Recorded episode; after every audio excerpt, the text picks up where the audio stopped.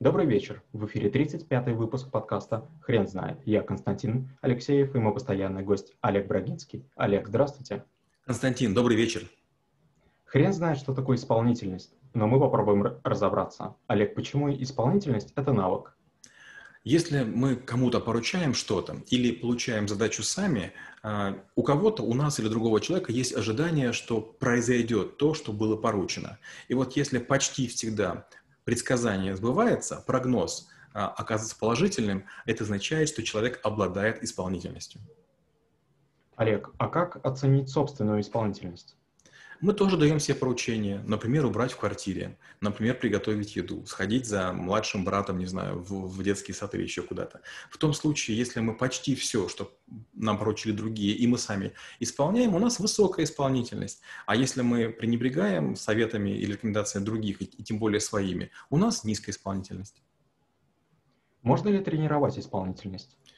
А, у нас был подкаст о силе воли. Вот, наверное, сила воли – это то, что подпитывает исполнительность. В том случае, если вам не хочется чего-то делать, если вы устали, если вы огорчены, рассержены или не согласны, исполнительность падает. И только сила воли – это такая подпорочка, которая говорит, нет, ты сначала сделаешь, а потом будешь отдыхать. А какие существуют правила исполнительности базовые? Первое, нужно хорошо понять, э, о чем идет речь, то есть хорошо усвоить поручение. Можно повторить своими словами для того, чтобы другой подтвердил, да, это то, чего я хочу.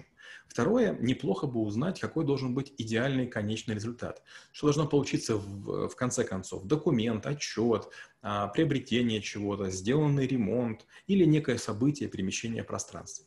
Третье – это когда вы говорите, как именно я должен сообщить о том, что произошло. И вам говорят, я верю, что это случится, или напиши мне смс или напиши подробный отчет к понедельнику. Каких ошибок стоит избегать в области исполнительности? В первую очередь не нужно быть чересчур исполнительным. Часто бывает так, что исполнитель, человек, которому нечто поручено, он настолько стремится исполнить поручение, не включая голову, что расшибает, гол, э, как бы расшибает себе лоб.